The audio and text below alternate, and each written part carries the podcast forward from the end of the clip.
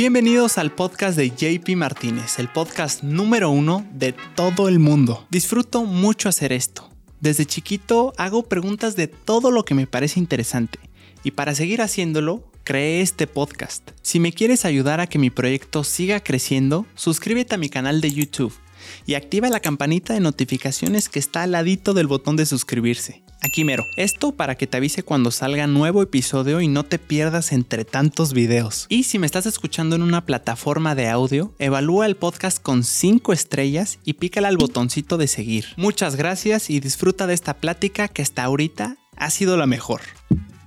Que corra mi JP. ¡Ay! Acción, bienvenidos chicos y chicas al podcast de JP Martínez, el podcast número uno de todo el mundo. El día de hoy estoy muy feliz porque nos acompaña el buen Javier, funerario o agente funerario. De las dos maneras, funerario es más común. Como para la gente normal. Claro, funerario. Súper. Gracias por estar aquí, ¿eh? Gracias a ti, JP, en verdad agradezco mucho la invitación. No, y es un honor estar aquí contigo. Gracias, hermano. Esto lo planeamos ayer, literal. Sí, fue ayer. Salió rápido. Mi señora fue la que se encargó de eso. Eh, somos fan tuyos, vemos tus videos, tus TikToks y todo eso.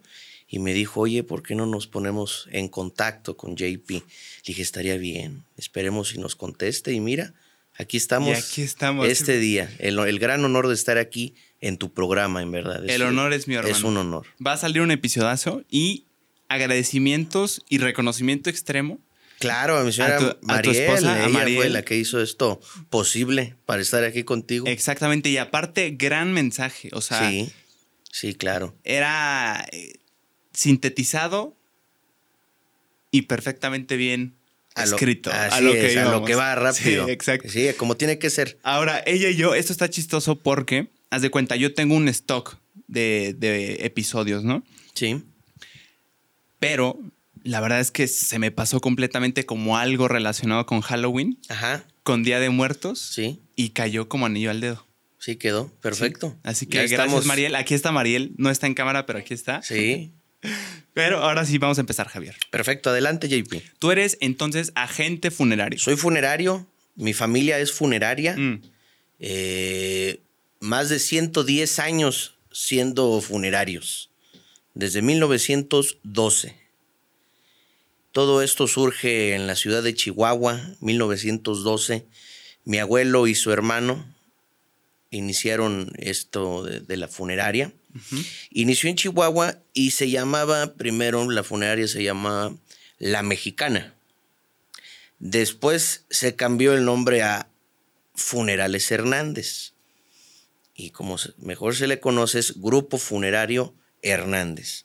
Y en este caso, pues es Grupo Funerario Hernández de Querétaro. Porque nos encontramos aquí en Querétaro, pero pues estamos en 13 ciudades de la República Mexicana y 60 sucursales. Ah, su madre, no sabía eso, ¿eh? Así es, somos uno de los más grandes grupos funerarios en México y en Latinoamérica. Creí que era súper local. No, no, no, O sea, creí que nada más era de Querétaro. no. Wow. En 13 ciudades. 13 ciudades, 60 sucursales. Pues Así es. grande, ¿no? Es grande, claro.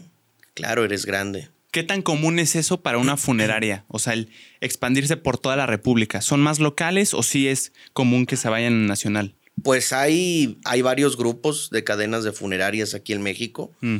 Hay muchas eh, grandes, grandes, pues te podría decir que somos nosotros, eh, Galloso y J. García López. J. García López es más local en la Ciudad de México, pero esos son los grandes, los grandes grupos funerarios. Ya. ¿Qué, Así es. ¿Qué hace exactamente un funerario, un agente funerario? Un agente funerario lo que hace es eh, acompañar siempre a los dolientes, siempre estar eh, atendiendo en la funeraria, eh, darles el mejor servicio y obviamente siempre brindándoles eh, un servicio de calidad, acompañarlos en esos momentos difíciles por los cuales están pasando ellos. Porque desgraciadamente muchas personas eh, llegan con un dolor muy grande, Entonces el deber de uno es siempre ser humano con ellos, siempre ponerse en, en los zapatos de ellos y acompañarlos las 24 horas o las horas que ellos estén ahí en, instalados en la funeraria. Eso es lo principal. Eso es lo que hace un, un verdadero funerario. Ya, sí, sí, es que sin duda va más allá de trabajo físico. Claro. Sino trabajo psicológico. Creo Mucho. que debe ser impresionante. ¿Ustedes llevan cursos de psicología o algo así para Claro. acompañar, para saber tratar el duelo de una persona? Hay cursos tanto tanatológicos, psicológicos y hasta de cosmetología, imagínate eso.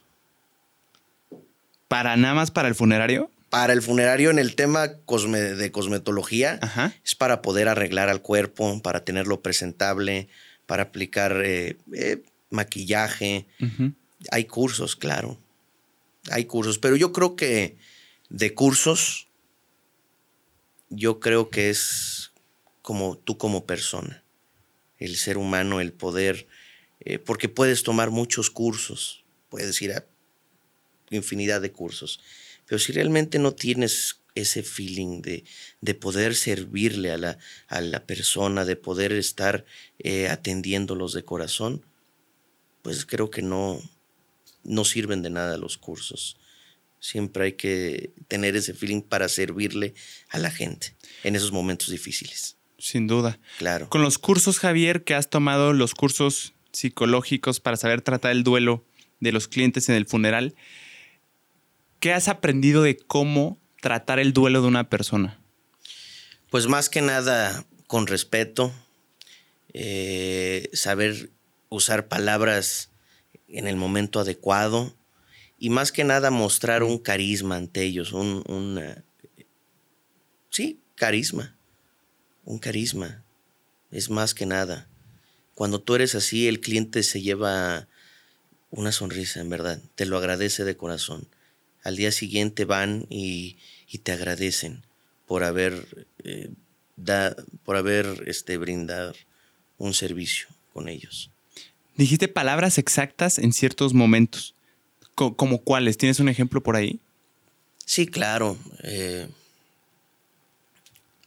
al momento de que fallece un familiar de ellos, eh, siempre decirle, eh, no se preocupe, eh, mi nombre es Javier, voy a estar a sus órdenes, lo que usted necesite, contácteme, sea la hora que sea, voy a estar a su servicio, lo- o sea, siempre mostrarte servicial ante ellos, pero no mostrarte servicial por, por compromiso, ¿no? Como por quedar bien, por así decirlo, sino de corazón como persona.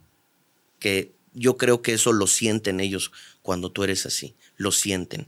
Y al momento que ellos lo sienten, ellos te demuestran como el cariño, se dirigen contigo, te hablan por tu nombre, eh, al día siguiente van, como te lo comenté, te dan las gracias ellos y toda su familia. Es algo muy bonito eso, es algo muy bonito, porque te ayuda como persona. Sí, es algo muy sensible. Hay que tener tacto, supongo. Sí, hay que tener tacto. ¿Cómo es el proceso de contratación para personas que trabajen ahí? O sea, ¿qué tan riguroso es el filtro? ¿Cómo esto que me hablabas de carisma, eh, del trato, tener tacto, cómo lo puedes medir? ¿Cómo lo puedes ver, analizar en una persona que quiere trabajar ahí?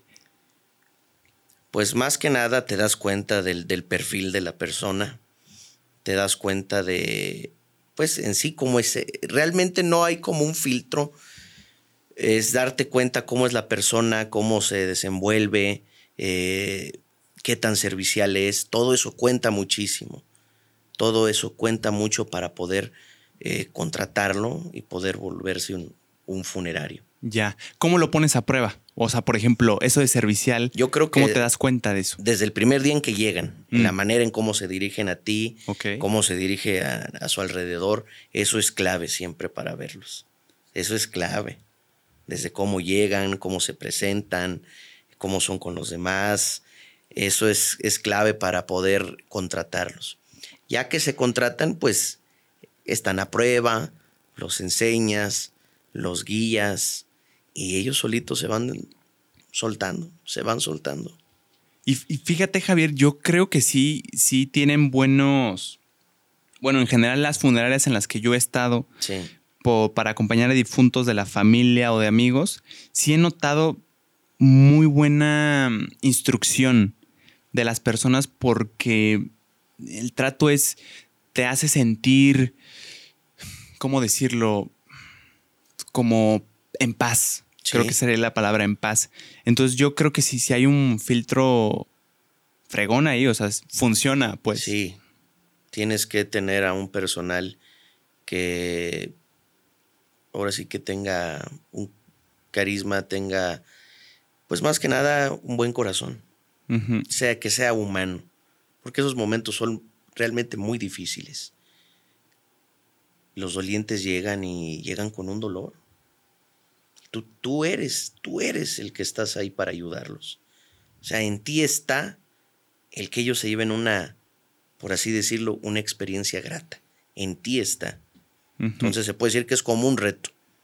El poder guiarlos, el poder ayudarlos, está en ti. ¿Ha habido alguna persona en el funeral que su duelo no lo supo controlar y que enloqueció de alguna forma? Sí, claro. ¿Reaccionó de una manera extraña? Sí, me ha, tocado muchas veces, me ha tocado muchas veces. Eh, cuando eso sucede, donde más sucede eso es al momento de que se lleva eh, la persona afinada y al, panteón. Cuando ya mm. están a punto de sepultar a su familiar, es cuando más se salen de control. ¿Y cuál ha sido la que más te ha impactado? Pues que se avientan a la fosa. ¿De plano? De plano, sí, se avientan. A su madre. Se avientan, JP. ¿Cómo crees? Sí, de casi, casi yo me voy con él. Yo me voy con él. ¿Qué se hace ahí? Pues intervienen los familiares. Ah, ya. Lo sacan, lo ayudan a salir, pero es difícil porque se quedan agarrados ahí al ataúd.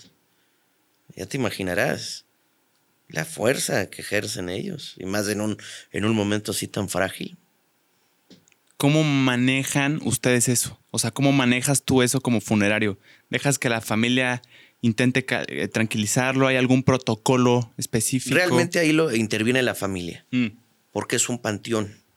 Ok. Entonces eh, interviene la familia. Más que nada siempre interviene la familia. También nosotros estamos para apoyar, pero más que nada es la familia. También ha pasado que se desmayan, ese tipo de cosas son las más frecuentes. Que se desmayen, que salgan de control, eh, cosas por el estilo. ¿Una reacción violenta ha habido? No, nunca hemos tenido una reacción violenta. Nunca. Por eso es lo que te digo. Hay que saber ah, usar palabras mm. para evitarse ese tipo de cosas. Sí. Así es. Gritos de llanto, por ejemplo. Claro, 100%, Gritos, claro. Pues, yo creo que siempre. Gritos, llantos. Eso es parte de. ¿Y no te influye ese, ese tipo de cosas, el ambiente en el que te mueves como funerario en ti? O sea, como estar constantemente oyendo, viendo a personas tristes, desconsoladas, ¿no te impacta psicológicamente, emocionalmente? A mí en lo personal, no. A ti no. No, no, no. A mí en lo personal, no. Claro, es, es todo con respeto, es todo con respeto, pero a mí en lo personal no. Sí, digo, de dentro de mí digo, qué pena que haya pasado esto.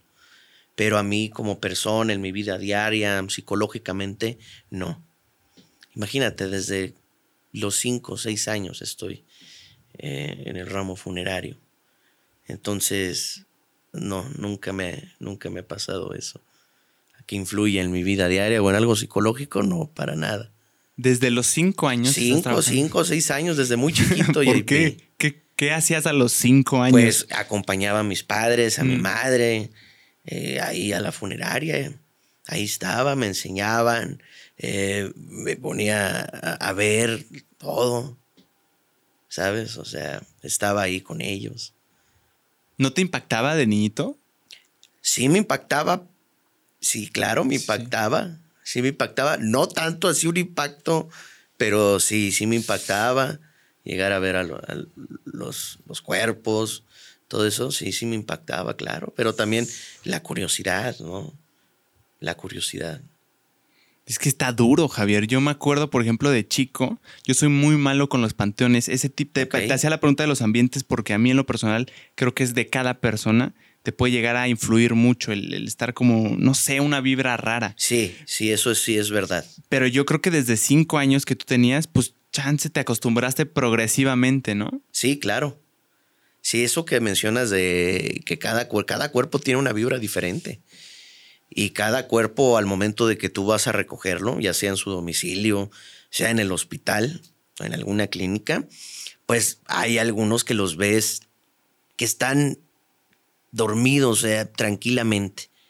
Y hay otros que vas a recoger y los ves con la cara eh, demacrada. Y tienen la vibra. hay unos que no tienen vibra tan, tan impactante y hay otros que sí tienen una vibra pesada.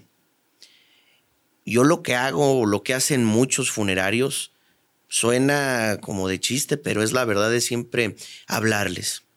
Decirle, Señor, este, ya vine por usted, voy a recogerlo, lo voy a llevar aquí a la funeraria, lo voy a poner guapo, lo voy a bañar eh, para que quede presentable, para que su familia lo vea. Eh, hablarles bien. De verdad. Claro, eso es clave.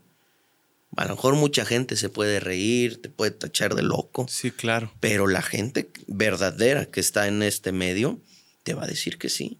Hablarles bien. Hablarles siempre. ¿Qué impacto tiene hablarles, Javier? O sea, ¿para qué se les habla a los difuntos? Ah, mira, JP. Al momento que tú le hablas a los difuntos, eh, generas, ¿cómo te, lo, ¿cómo te lo puedo decir? generas una mejor vibra, una mejor conexión con ellos. Ha habido veces que los cuerpos llegan con el rigor mortis, llegan muy duros al momento de que tú quieres vestirlos, pues no puedes, te impide por el mismo rigor. Y cuando tú haces una conexión con ellos, les hablas con respeto, todo esto siempre es con respeto, las cosas empiezan a facilitar más. Empiezas a ver que sus brazos se empiezan a suavizar, se empiezan a extender, los bañas fácilmente, los arreglas fácilmente, los pones en el, adentro del ataúd. Sí, claro.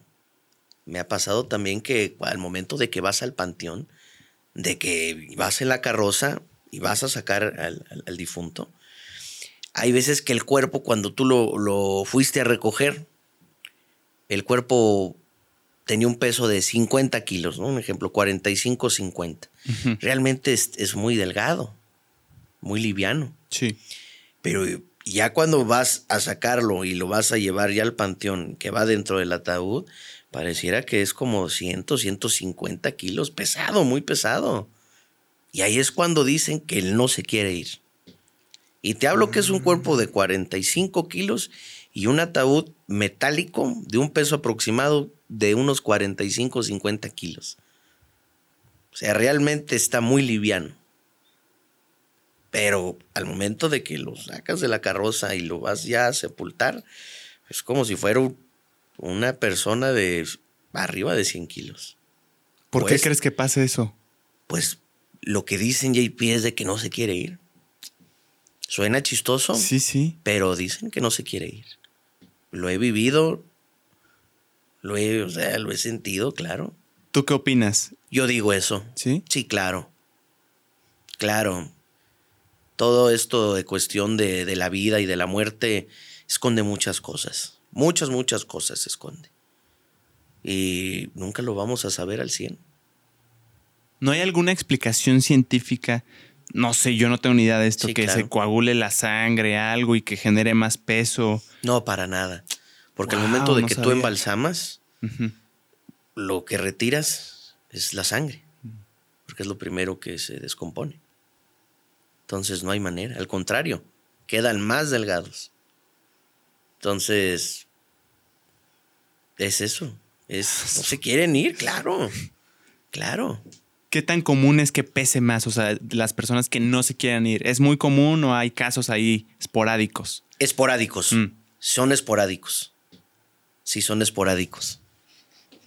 ¿Se lo comentas a la familia? No, no se lo No se lo comento. No, procuramos no decir ese tipo de cosas a la familia. Ah, ok. No, no, no. Pero en, acá uno sí, claro, dices, oye, está bien pesado. Sí, sí, cuando fuimos a recogerlo, el cuerpo decía que pesaba 45 kilos, muy delgadita. Y mira ahorita, el momento de que vamos a retirarlo, muy pesado. Y es cuando te Ah, sacas de onda entre tus compañeros desde la funeraria, entre el personal, te sacas de onda, claro. Yo nunca había oído eso, ¿eh? Sí. de que pesaran más. Sí. Y nunca he cargado una caja con, un, con un cuerpo. Entonces yo creo que por eso también. No, el día que quieras te invito y... Gracias. Sí. ¿Cuántas personas van cargando la caja? Normalmente son seis. Normalmente eh, de la funeraria, cuando ya vamos rumbo al, a- al templo, a que le hagan la misa, vamos dos. Va el que maneja y va la otra persona de copiloto. Ok. Entre dos puedes, claro, pero también te pueden ayudar los familiares. Muchos familiares se acercan a ti y te dicen, eh, queremos bajar a mi familiar, nosotros queremos llevarlo. Ah, claro. Tú, los, tú, tú les ayudas a ellos para que ellos también lo lleven ahí al templo. O sea, lo, lo bajen de la carroza. Ya. Embalsamar cuerpos. Ajá. ¿Cómo es el proceso? El proceso del embalsamamiento. El embalsamamiento es un procedimiento químico para poder retrasar el estado de descomposición. Mm, Es lo que conocemos el líquido como el formol, más para que la gente lo, lo ubique más. Se nos ayuda a que el cuerpo no se descomponga. Y el procedimiento es, se hace una incisión aquí, por el cuello, buscas la carótida y la aorta, y por ahí mismo inyectas el líquido conservador, el formol. Y al mismo tiempo usas lo que le llaman trocar, que es como una, una especie como de, lanz- de lanza metálica puntiaguda, que en la punta tiene unas ranuras. Entonces esa la insertas, la clavas aquí a dos dedos del ombligo, perforas lo que es el estómago. Y al mismo tiempo que tú perforas, vas perforando los intestinos y todos los órganos. Y al mismo tiempo vas succionando toda la sangre. Obviamente la sangre cae a un este, bidones especiales, que ya llega a una empresa y se los lleva.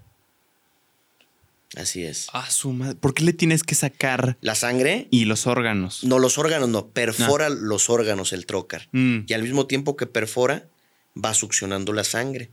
La sangre la succiona porque es lo primero que se descompone en el cuerpo.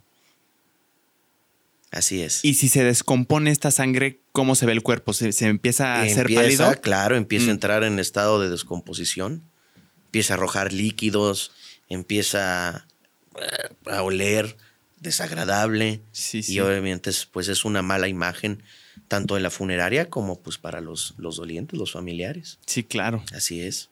¿No hay cuerpo que no se embalsame en, Ah, en una velación? Claro, hay mucha familia que opta por no embalsamar. Ah, ¿de verdad? Nosotros como, como funerarios, nosotros como funeraria, eh, les decimos que, es, que tienen que embalsamar.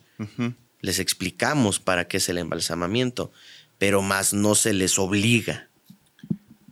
Hay muchos que por creencias no quieren embalsamar o hay muchos que también por una situación económica pues aumenta más el precio, ¿no? Entonces muchos optan por no embalsamar. Y nosotros mismos, pues nos amparamos que ellos mismos eh, escriban, ellos mismos digan que no quieren que se embalsame a su familiar.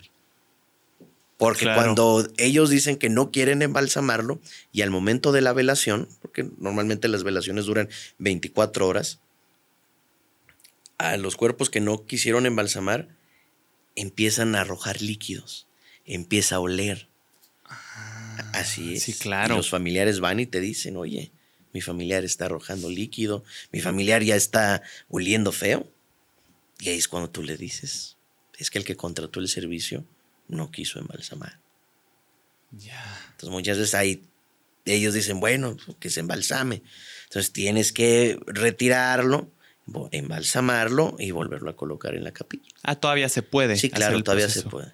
Mientras no sea un estado de descomposición muy, muy avanzado, no hay ningún problema. Pero por lo general sí se puede.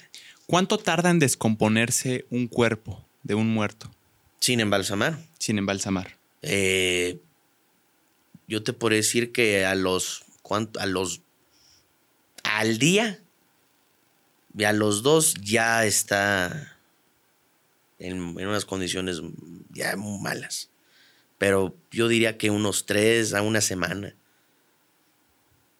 15 días, un día me tocó ir a recoger uno de en el médico forense. Llevaba 15 días de fallecido. También implica el clima. Si hace calor, se acelera la descomposición, huele más. Fuimos por él y te puedo decir que el médico, el encargado ahí, no soportó el olor. Fíjate, el médico, el encargado, no soportó el olor. Digo, tampoco nosotros, ¿verdad? Pero digo, siendo el médico y el encargado y el que se encarga de, de realizar las necropsias, no aguantó el olor. 15 días, JP. Y al momento también de que vas a recogerlos al médico forense, pues están unas gavetas. Esas gavetas son los conservadores, donde están. Y tanto hay de 15 días, hay de un mes. Me tocó ver también, a, por ejemplo, los hondureños, los, los que vienen aquí a pedir como limosna. Nadie los reclama. Y duran, y duran en las gavetas ahí un mes, dos meses. Parece que ya no, ya no está, no estoy muy seguro. Parece que ya no está permitido que duren más de un mes. Pero imagínate el olor. ¿Cómo huele un cuerpo No, no, muerto? no. Mal. Desagradable. Se te queda el olor como por dos días de aquí en la nariz. ¿De plano? Sí, claro. Hay trucos que uno se sabe. Bueno, ese truco me, me lo enseñó mi tío. Eh, el- al momento de que vas a recoger un cuerpo ya de, de estado ya muy descompuesto, es tu cubrebocas, obviamente, triple cubrebocas y mucho Big Vaporru en las fosas nasales. En las fosas nasales y aquí arriba del labio. Ese es un tip. Para que te estés drogando con sí, eso. claro, literal. para que no, no huelas. Y- Así de fuerte es. Así de fuerte, te- así de fuerte, JP. Algo con lo que lo puedas comparar, Javier, el olor, ¿hay algo que se pueda comparar de huele como a esto, Bueno, huele como 10 veces más a un perro muerto. a su madre? Sí, Es mucho. desagradable. Muy desagradable. Sí, porque al momento de que recoges un cuerpo de 15 días de fallecido, un mes, la piel se empieza a re- a desprender. Entonces tienes que ingeniártelas. ¿Cómo lo vas a cargar? ¿Cómo lo vas a poner en la camilla? Porque se empieza a desprender la piel. A su madre. Empiezan las ámpulas a explotar, empiezan los líquidos a salir. O sea, es desagradable. O sea, lo que huele es la combinación de todo eso. O hay Claro. como cierto órgano que es el que produce el mal olor. No, es la combinación de todo. El clima influye mucho. Luego muchas veces vas al médico forense y en los conservadores, que son los frigoríficos, luego no tienen ni aire, imagínate. Imagínate, y son 10, 15 cuerpos los que están ahí metidos. Es una combinación. No, no hay manera. No, no, no, muy fea, sí. O sea, tú, por ejemplo, que, que tienen funerales en varias ciudades, Así es. ¿tienen alguno como en zona de playa o de calor intenso? Pues todo lo que es en Tijuana, Sinaloa, Chihuahua, Sonora, eh, Tamaulipas, zona de calor. ¿Qué tanto se calor. complican más los procesos ahí con ese calor intenso? Pues son iguales, Mm. pero eh, por ejemplo, si al momento de recoger el cuerpo, el médico forense, el cuerpo que recogieron estaba, lo encontraron en un terreno y con el calor de Sinaloa, con el calor de Chihuahua, de Tamaulipas, pues obviamente el, eh, se descompone más rápido que en un clima cálido, que en un clima frío. Claro, Así es. tiene todo el sentido. Sí, sí, sí. ¿Tú has embalsamado cuerpos? Sí. El que embalsamaba también ahí era mi primo. Yo aprendí también mucho de él, viendo cómo lo hacía. Realmente él era el que más estaba ahí embalsamando. Y yo veía. Y sí, aprendes mucho. Oí por ahí que hay casos en los que cuando tienes el cuerpo ahí, lo estás embalsamando, hay- han llegado algunos a producir ruidos o movimientos incluso. Sí, claro. ¿Te ha los, tocado? los ruidos. Son gases que emiten por la boca. Son gases. Sí, da miedo, claro que da miedo. Sí, da miedo, sí. Sí te sacas de onda. O sea, eruptos. Sí, claro, gases. Como también pueden salir por, por el ano, por, por, salen también por la boca. ¿Es común? Sí es común, Ya. sí es común, Naturales. claro. También al momento de que estás embalsamando, cuando metes el trócar, al momento que tú lo metes más aquí como por el fondo de la garganta, también puede hacer sonido, porque aspira. Entonces eh, hace el sonido que- con el que tú me comentas. Pero eso es porque estás perforando los órganos. Entonces, al momento que tú llegas aquí arriba en la garganta, hace ese sonido, porque está también aspirando.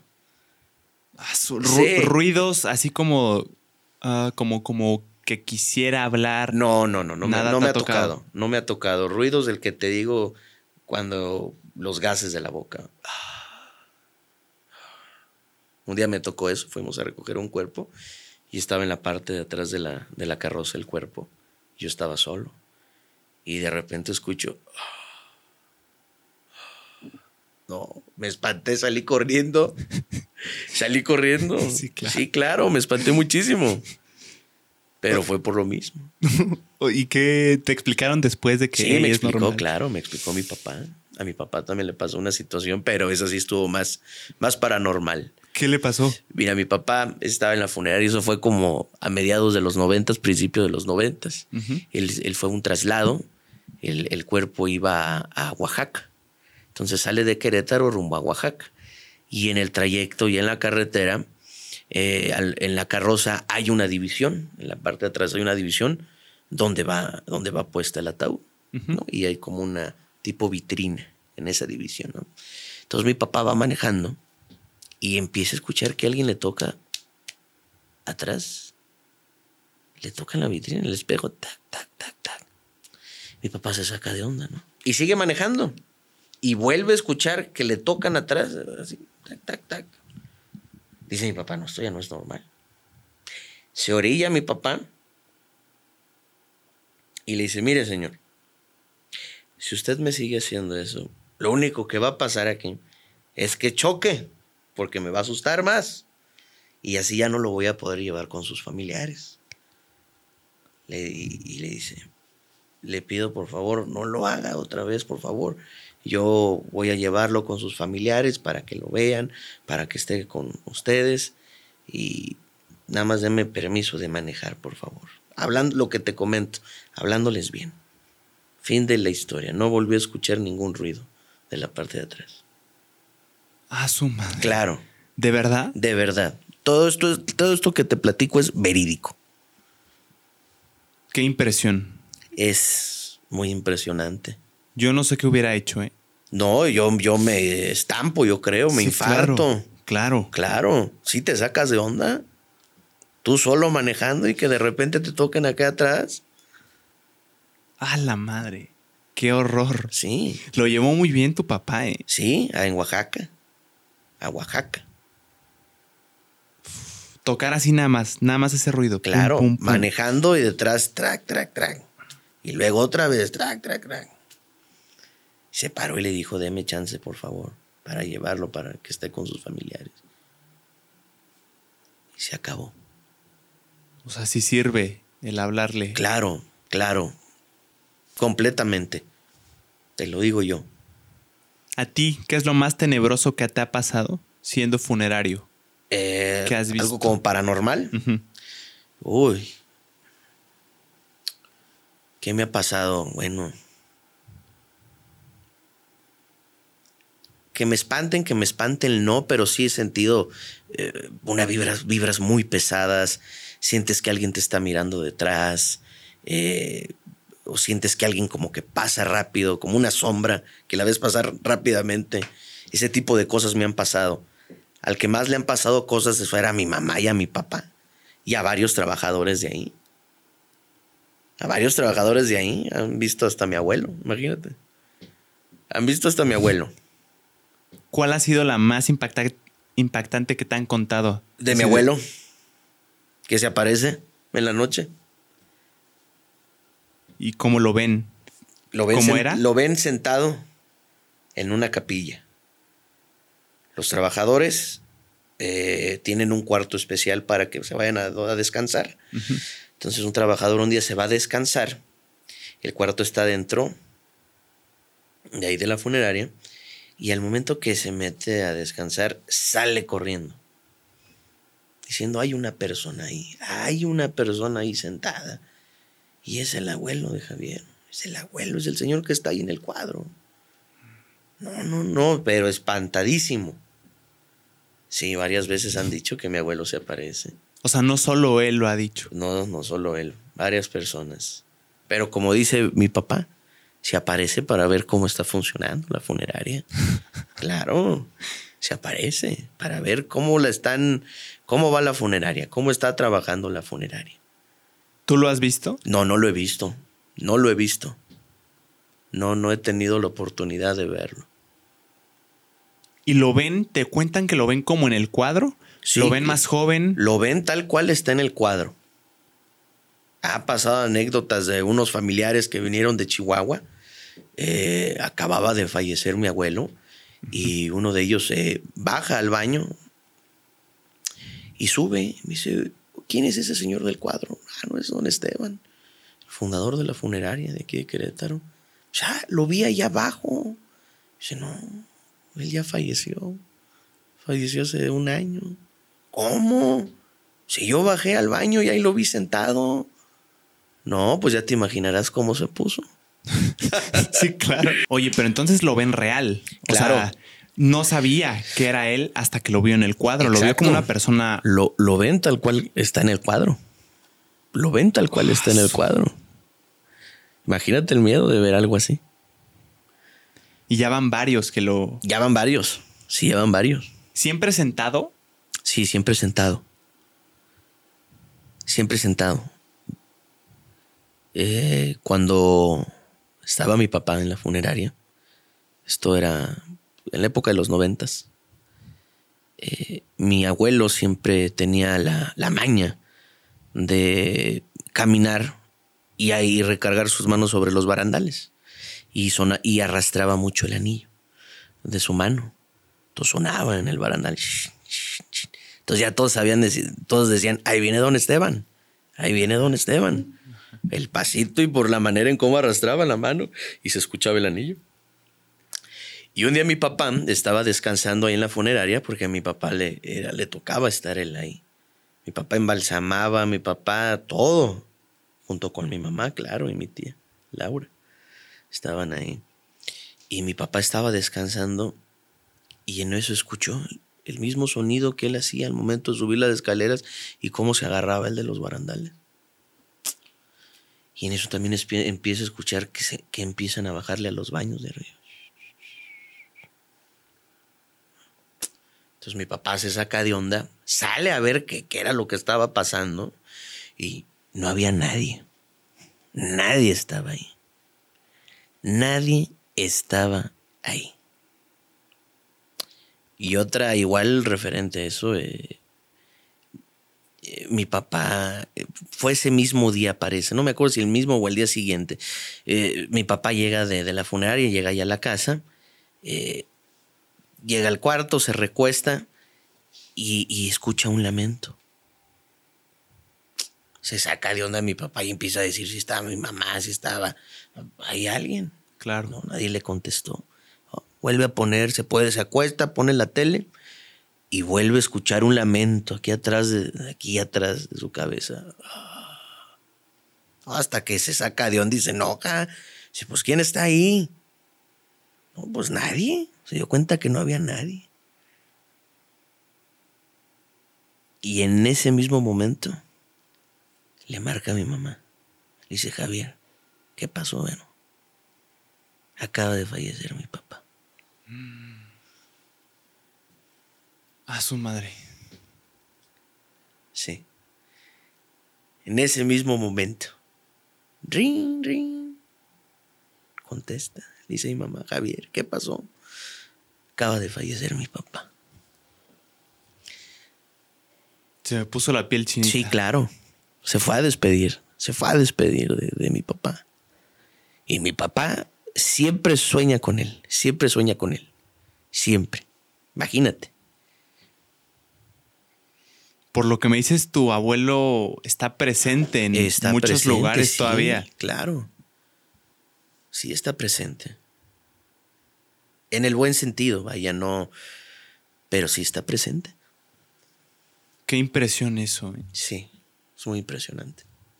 Yo creo que debe de haber algún sentido, ¿no? Sí, claro. O sea, Sí, debe de haber algo. Es, es inexplicable, pero Exacto. de que existe algo, existe. Existe. sí, sí. Hay personas, he oído anécdotas de personas que cuentan que tienen presentimientos, que en el futuro suceden Sí. Cosas de sensibilidad que, que terminan sucediendo, que coinciden. Probablemente no sea una coincidencia. Hay gente que es muy sensible a eso. Hay gente que es muy sensible, tiene ese feeling. ¿Tú lo tienes? No. Eh, no lo tengo, pero sí soy muy sensible. Pero no, así que yo diga, oye, siento que te va a pasar algo y no. No, no, no. Ah, su madre. Sí. Eso lo dicen también mucho de, de las mujeres, ¿no? La mujer. que- Del, sexto sentido o algo así. La mujer lo tiene más desarrollado. Hay un dicho que cuando te dice tu mamá, te dice tu mamá, no salgas. ¿Por qué no, mamá? Yo quiero salir de fiesta. No, hijo, no salgas, por favor. No salgas. Yo sé por qué te digo las cosas. Y tú de eso no, no le haces caso a tu mami y tú sales y te pasa algo. Te pasa algo, o chocaste, o te chocaron, o algo malo te sucedió. Entonces siempre hay que hacerle caso. Digo, aparte de las mamás, ¿verdad? Pero Sí. la mujer sí, sí tiene como ese sexto sentido. Esa Sí, sensibilidad. digo, también el hombre, ¿verdad? Pero un poquito más la mujer. Sí. Mm, Sí, tu mami, te, cuando tu mamá te dice, mira, hijo, esto no te conviene. Es por algo. Es por algo. Sí. Justo hace poquito, hace unos días, mi mamá, me, cuando murió su papá, ella dijo que tuvo un algo, sentía algo, pero no sabía qué, pero sentía algo fuerte que era fuera de lo común. Y que al día después se durmió, se levantó y murió su papá. Entonces como que dijo, como algo sentí. Y hace poquito justo me dijo algo similar, como, Ay, estoy sintiendo algo, pero no sé qué es. Yo me preocupé horrible. Sí, claro. 100%, cuando las mamás te dicen algo que sienten, que no se pueden explicar sobre todo. Te Es ahí la alerta roja. Toda la noche, todo el día estás preocupado. Sí. 100%. Sí. Qué impresión lo de tu abuelo, eh, Javier. Sí, es muy impresionante. ¿Y a ti no te ha tocado verlo? No me ha tocado para nada, mi JP. No me ha tocado. No me ha tocado la oportunidad. Y como te digo, yo creo lo veo y me infarto, me, me desmayo. Sí, Sí, claro. por eso sí soy bien miedoso, ¿eh? ¿Los trabajadores son miedosos o no? Pues no, no sé si sean miedosos. No, no les he preguntado, pero quiero suponer que sí. Pues es algo desconocido. Imagínate en la noche ver algo, digo que no, no sucede en la funeraria. O sea, ya te estoy hablando que eso fue hace tiempo. Pero digo, todo lo que sea funeraria, panteones y hospitales, siempre va a tener algo de una actividad paranormal. Siempre. Porque ahí se quedan todas esas energías. Ahí se quedan. ¿Te ha tocado ver algo paranormal en algún panteón? En algún panteón, sí, sí me ha tocado. Me ha tocado ver cómo gente ve sombras pasar. Esas veces que volteas y ves que algo pasa, me ha tocado verlo. Me ha tocado al momento de que llegas al panteón, se te eriza la piel por completo. Se te eriza la piel por completo. A sudar, no sé. Son cosas muy inexplicables, pero sucede. A mí me ha pasado. A mí me ha pasado. En un panteón. En un panteón. ¿En, en la noche o en el día? Eh, en la tarde. En la tarde me ha pasado. ¿Qué viste? ¿Sombras? Son sombras, gente que, sombras que pasan rápido. eh, sí, en general una vibra mal, o sea, pesada, por completo. Por completo. Niñas no te ha tocado ver, o sea, siluetas, no sé por qué mucho la silueta de la niña Mucha la ponen gente en dice, ¿no? historias de Que, terror. o que de color blanco, ¿no? Ajá, que vestidas de blanco, no, no me ha tocado ¿No ver. tocado? Pero sí he escuchado gente que sí le ha tocado ver niñas pequeñitas, pequeñitos también, sí. Les ha tocado ver. Así ¿Has que- hablado con algún guardia de un panteón? Sí, sí he hablado. ¿Te ha Sí, contado ahí sí, soy- cosas? lo soy muy curioso y, y me pongo a platicar con ellos. Sí, claro. Sí, de que ven, pues ahora sí que ven cosas paranormales, ven, ven fantasmas, sombras, eh, o que les, les tocan ahí en el, Ah, en el cuarto, el tac, tac, la ventana. Imagínate el miedo. Y, y tú, como, tú como velador en un panteón, te tocan la puerta y sales y te das cuenta que no hay nadie a tu alrededor. No hay nadie. Y estás hablando que los panteones son grandes. Sí, sí. Entonces tienes que dar el recorrido, tienes que averiguar quién fue, quién está tocando. Imagínate el temor, la adrenalina que ha de estar viviendo el, el- el velador. La incertidumbre de saber si es alguien real que te pueda hacer peligro, Así es. pero si no, también puede ser algo paranormal. Así es. Mucha gente dice, no, no le tengas miedo a los muertos, tenle miedo a los vivos. No es cierto. No es cierto. Hay que tenerle miedo a los dos. Hay que tenerle miedo a los dos. ¿Te acuerdas de alguna historia concreta que te haya contado este guardia de, de panteón? ¿Que te haya impresionado? No, creo que las historias que más me han impresionado son las que me, me cuenta mi papá. A ver, aviéntate la que quieras. ah, La más tenebrosa. La más tenebrosa, ¿qué te voy a decir? A ver. Híjole, es que de tantas. Ah, mi papá eran, eh, eran las dos o tres de la mañana. Fue a recoger un cuerpo mi papá. Y al momento de que lo recoge, pues lo lleva a la funeraria, lo lleva para, para embalsamarlo, para prepararlo. Entonces, al momento que lo está preparando, eh, lo, está embalsamando, eh, escucha igual lo que te comento, que alguien de aquí de atrás, un lamento. Y se saca de onda. Pero sigue embalsamando, sigue embalsamando. Y vuelve a escuchar más fuerte el lamento detrás de su oreja. Ah. Dice, papá, no. Esto ya no es normal. Esto no es normal. Y lo vuelve a escuchar. No, pues sale corriendo. Sale corriendo. Hasta que se tomó un break y, y- y regresa.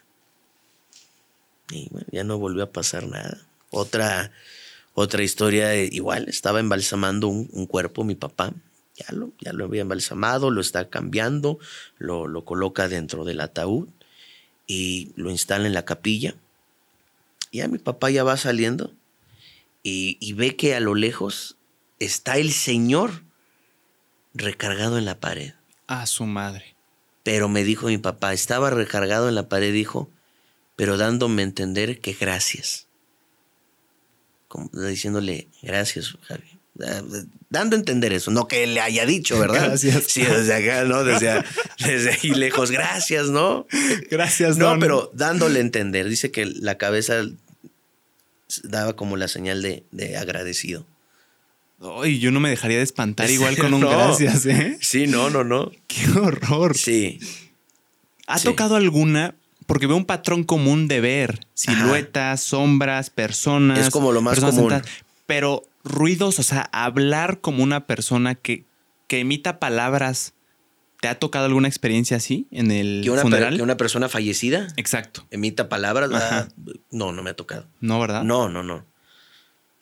No, hay mucha gente que dice, no, es que es- es- estábamos velando a. Estábamos velando a, no sé, a mi tía, a mi primo, y de repente se levantó así. Digo, yo no creo en eso, nunca, digo, nunca hemos visto ese tipo de cosas. Digo, a lo mejor hay gente que le ha tocado, pero que se levantan así. ¿Te han dicho eso? Sí, me han dicho. Sí. Sobre todo como Ah, cuando haces servicios como en comunidades. Ves que son como más. Creen más como en ese tipo de cosas. Pues, sí. Es que se levantó por completo. Y, y no lo dudo. Si te estoy platicando estas cosas, no dudaría que pasara eso. A mí en lo personal y dentro de la, de la funeraria, del equipo, no, nunca hemos experimentado algo así. Qué bueno. ¿Te ha tocado algún difunto que se haya sabido que tenía prácticas como oscuras, como de cosas oscuras?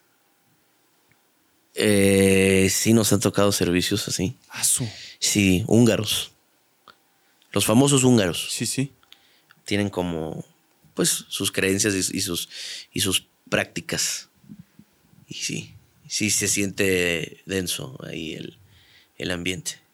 ¿Y ha pasado algo peculiar? Ah, hacen- ah, ellos mismos hacen sus ceremonias, Ah, ok. hacen sus mismas ceremonias de diferente, todo ese tipo de húngaros o de religiones tipo yoruba, pues digo, son respetables, ¿verdad? Pero sí, sí, genera algo, sí lo sientes. No, no, no te sé cómo explicar, pero sí se siente. ¿Y lo hacen ahí en el... funeral? Sí, lo hacen en su funeral. Ah, ok.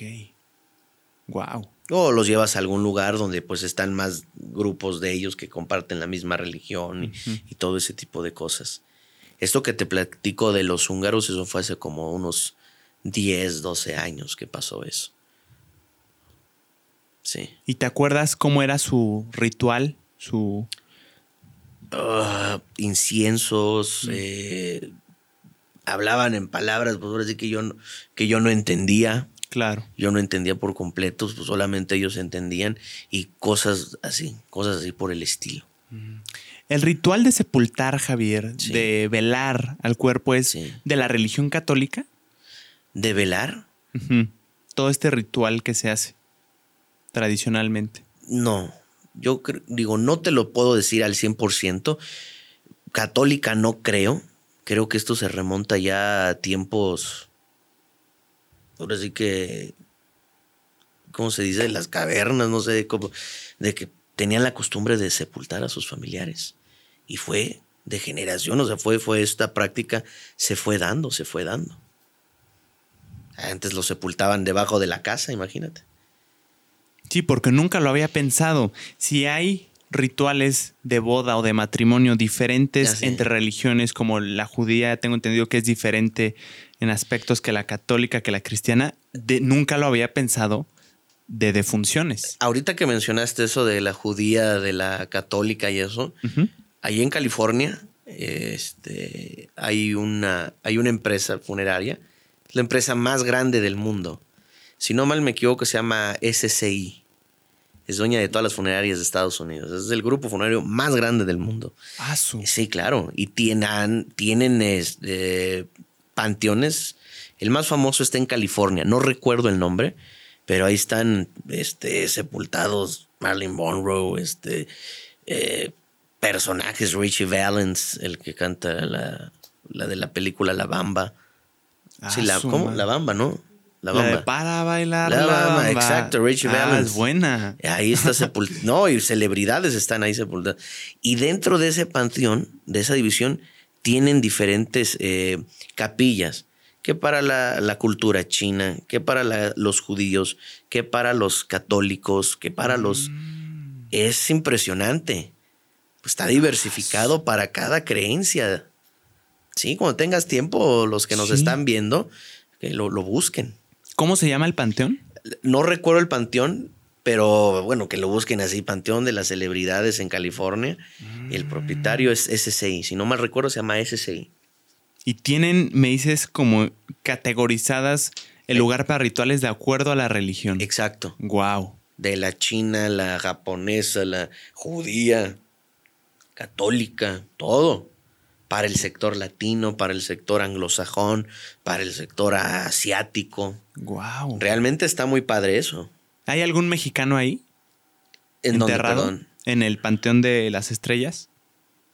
Quiero suponer que sí, o algún este, mexicoamericano, claro, Richie Valens, y entre otros, Marilyn Monroe, no sé, hay, hay infinidad de, de famosos ahí, de famosos. Y me llama la atención, ¿por qué crees que la gente, la familia de estas personas decidan que ahí es el mejor lugar para, para enterrar a la celebridad? O sea, porque hay un patrón común de que muchas Yo celebridades creo que están por ahí. tradición y yo creo por, por lo que te platico, Mm. que está diversificado todo eso, entonces eso genera mayor prestigio. Claro. Parece que uno de ahí de California ya está cerrado por completo y hay otro que todavía sigue operando. Pero tú te metes y en verdad está hermoso el lugar, ¿eh? Hermoso, hermoso completamente. ¿Que como de mármol o qué? No, no, no, es jardín enorme, no, es Wow. enorme, JP, es enorme. Muy bonito, muy, muy bonito. ¿Tú sabes, Javier, cuánto, qué pasa cuando un panteón se llena? Cuando un panteón se llena, hay algo que se llama la exhumación. Aquí en Querétaro, si no mal no recuerdo, son seis años lo que se permite. Antes existía lo que se llamaba perpetuidad. Ok. Eso fue como en los noventas. Sepultabas a tu familiar y pues como el nombre lo dice, la perpetuidad. Ahora parece que son seis años. Mm. Entonces esos seis años tienen que exhumar. Al momento de que exhuman, tienes que cremarlo. Lo que se le conoce como cremación de restos áridos. Así es. A fuerza lo tienes que cremar ya después de esos seis años. Así es. Y antes era, se queda el difunto. Perpetuidad. Toda la vida. Así es. Sí, por lo mismo que se llenan. Sí, yo creo que por eso cambió, ¿no? Así es. Eso de perpetuidad fue por los noventas, principio de los dos miles. Ya, y ahorita que hay más gente, Sí. pues ya mejor hay que poner Hay que dar rotación. reglas. Así es. Ah. O sea, si, si te mueres, vamos a decirlo así directamente. Sí, si te sí, mueres, sí. Tocamos madera. sí. O sea, no tú, no tú, Sí, me no, refiero no. en general. Sí, claro. Si alguien se muere, a fuerza va a tener que ser cremado eventualmente, después de cierto tiempo. Esto solamente sucede en algunos panteones municipales. Ah, ok. Cuando son panteones privados, no, pues ahí sí es perpetuidad el tiempo que tú quieres tenerlo ahí. Es la gran diferencia. ¿Hay panteones privados en Sí, Querétaro? claro, hay panteones privados. Ah, ¿sí? Sí, Ah. Sí hay panteones privados. Y se les conoce como panteones estilo americano. Mm, En la manera en cómo está acomodado el panteón, cómo están las, las placas acomodadas, así se le conoce. Panteón americano o estilo americano. ok. Así es. Curioso. Normalmente los panteones privados son más bonitos que los municipales. Me imagino. Sí. Sí, sin duda debe ser más caro. Sí, claro, es más caro, Un pero es más bonito. Que sí es mucho más bonito. O sea, Sí, sí, dirías claro. que conviene. Sí, la diferencia puedes, es, ¿sí? parece que estás en un panteón de Estados Unidos, Ya. panteón norteamericano. Y como si vas a un municipal, pues sí está. Diferente. No, sí se ve ahí el, El cambio. el tercer mundismo andando. Hay personas que tienen casas al lado de los pan- de los ¿De los ¿De los funerales? Por supuesto. Por supuesto, JP. En Estados Unidos es muy común. Por eso se les llama funeral home. Aparte.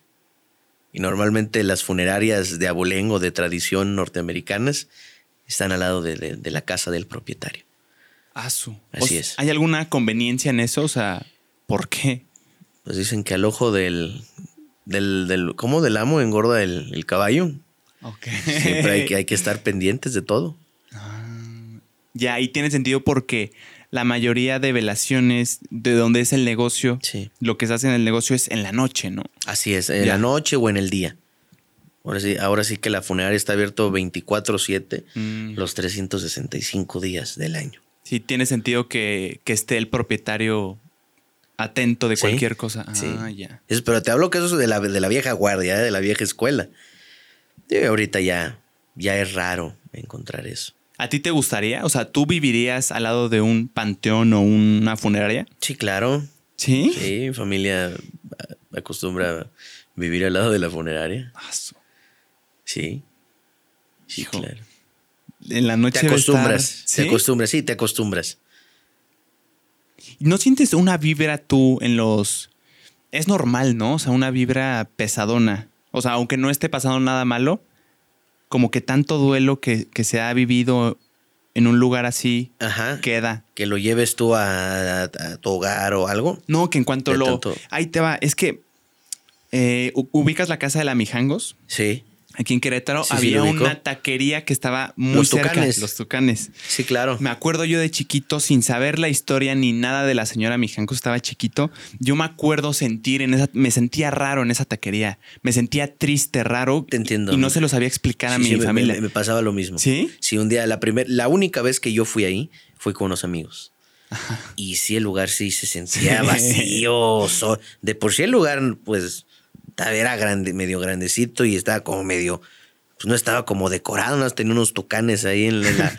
y si aparte de que se sentía solo el lugar y estaba solo el lugar, y a unas cuantas cuadras de la casa de, la Mijangos, pues sí, se, sentía la, el ambiente pesadito ahí. Lo mismo en una funeraria, ¿no? Debe de haber como un, un círculo de kilómetros en los que como que la vibra se, siente.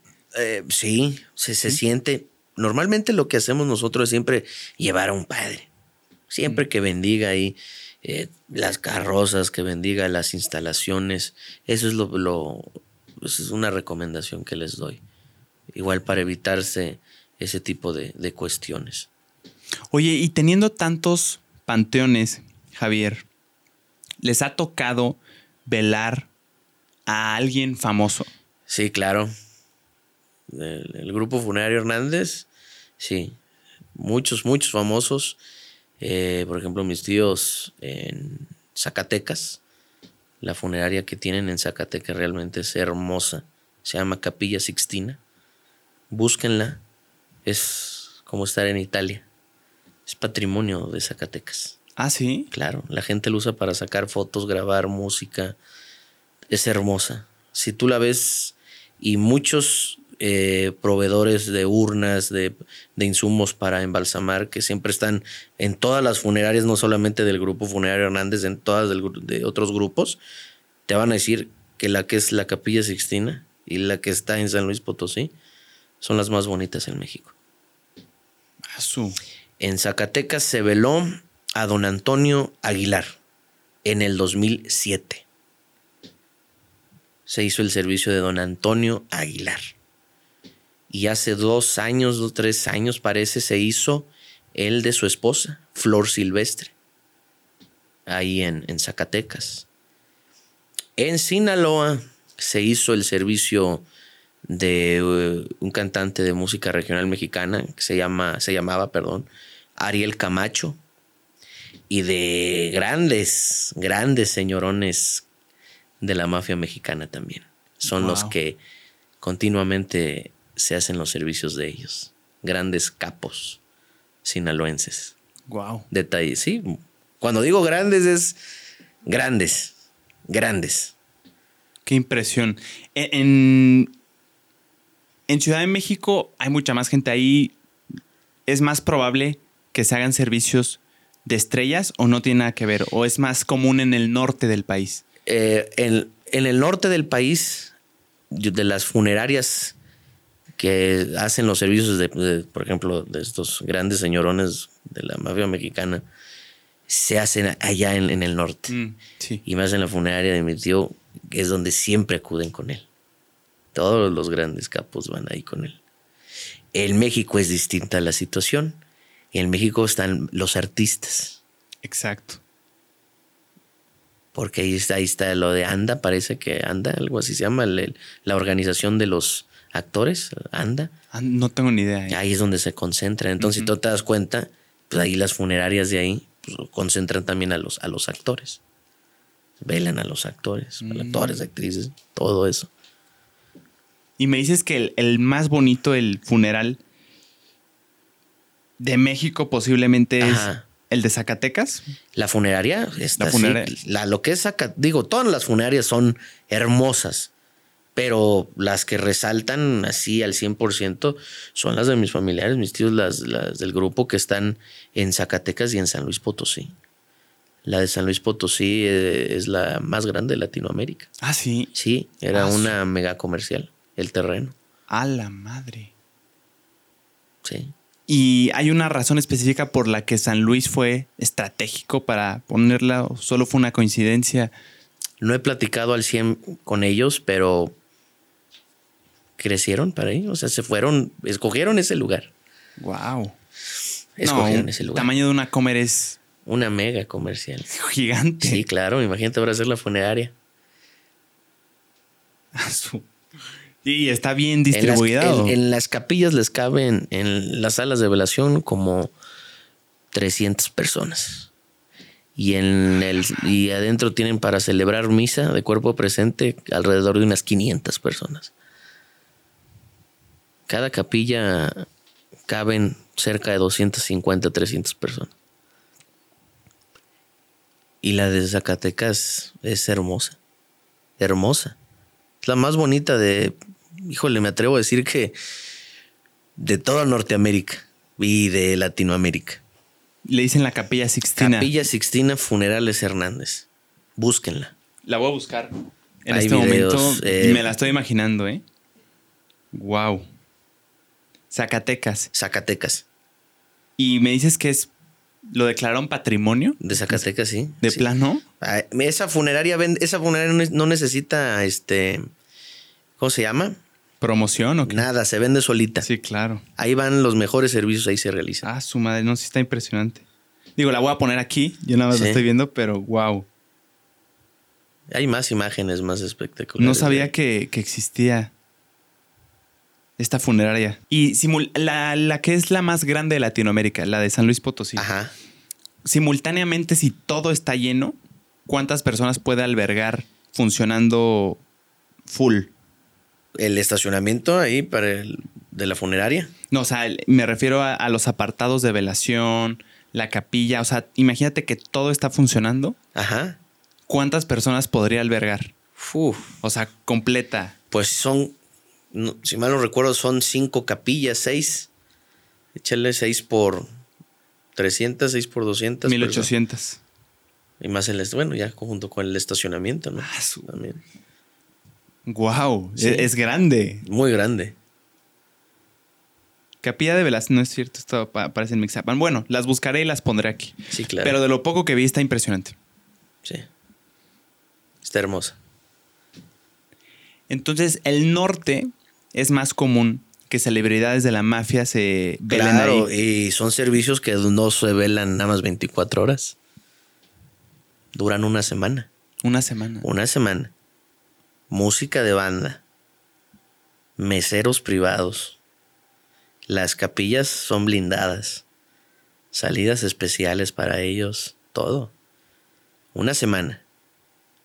Wow. Una semana. ¿Cómo hacen para mantener los cuerpos? Pues con, Una el, em- semana. con el embalsamado. Un buen embalsamado te dura muchísimo tiempo. Meses. Bien embalsamado. No, imagínate, y luego ellos, que tiene que salir todo al 100. Sí, debe ser un evento Claro. gigante. Claro. Me decías ahorita, fuera de cámaras, Javier, que Sí. Hay- hay- organizan un desfile de, de Día de Muertos. Así es. se- es el desfile del Día de Muertos. Eh, sale todo lo que es el grupo funerario Hernández de Querétaro, que de Funerales Hernández. Salimos vestidos de catrinas, de catrines eh, y un desfile de, las, de carrozas. Entonces arriba de las carrozas van las catrinas, saludando a todos, van saludando. Ahí es, yo ahí saqué, manejé una que tenemos, una Cadillac 1978. En el Ahí sí la ves, sí, ahí la vas a ver. Y ahí voy yo de Catrín. Mi hermana, todos ahí vamos. ¿Y por dónde pasean? O sea, ¿por dónde pasan el desfile? El desfile empieza. No. ¿Cómo se llama ahí en- enfrente del hotel Impala? Mm. Que como. Soy malo con las ubicaciones. Sí, yo también soy malo, sí. Sí, sí, lo, sí me el imagino. Hotel Impala, ¿no? Ajá. Sí, y hay como un parque ahí. Ok. Ahí inicia y, y todo, Plaza del Sol, todo eso sí, sí. Wow. O sea, ¿y se cierran calles? Sí, sí, se cierran. Porque no nada más somos nosotros. O sea, la- somos la única funeraria Ah. aquí en Querétaro que desfila en el Día de Muertos. Y más aparte, pues desfilan otras personas. Pero como funeraria somos los únicos. ¿Y eso también lo hacen en otros estados? ¿En las otras ciudades donde hay funerales Hernández? No sé, realmente no desfiles, pero sí temáticas del Día de, de Muertos. Sí, sacan carrozas, imagínate, tiene una carroza de 1870 y tantos, imagínate. Y la arreglan, la adornan, sí. Normalmente en esas fechas sí. Sí, Se realiza tiran la casa por la ventana. Sí, claro. Wow. ¿Es caro morir, Javier? No. eh, es no, no caro, tampoco barato. Digamos algo, algo medio. O Algo sea, medio. Un promedio, ¿cuáles son los gastos funerarios para una persona? O sea, desde... ¿Qué ya, es lo que...? Ya total, un servicio, un servicio como, como dicen, digno y básico de 25 a 33 mil pesos. Ya. Básico. O sea, ¿y qué se necesita ahí? O sea, ¿qué incluye eso? Es... Incluye la estancia en la funeraria, la renta de carroza, la venta o renta del ataúd, servicio de cafetería, asesoría en trámites, eh, atención personalizada a las 24 horas. Y eso es, eso es a todos. O sea, vamos, pues, así si tú pagas un servicio caro y el servicio y la calidad es la misma, es igual para todos. Mm, Si uno compró un servicio de, un ejemplo, de 20 y llega otra persona y te compra un servicio de 100 mil pesos, la atención y la calidad es la misma. Todos nuestros servicios son personalizados, la atención es siempre personalizada. ¿Y el, eso ya incluye el panteón?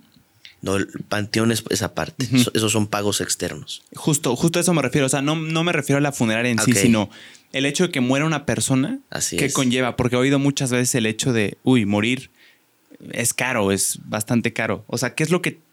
Si a ti se te muere un familiar, ¿qué es lo que tienes que tomar en cuenta de, de cosas que hacer? Primeramente, el- la funeraria, el pago a la funeraria.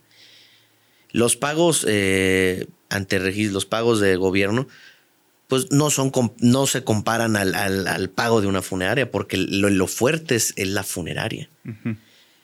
Muchas veces llega una muerte, pues, no- una muerte rápida, y pues tienes que desembolsar 25, yo qué sé, 25, 30, y pues mucha gente no tiene esa cantidad de dinero.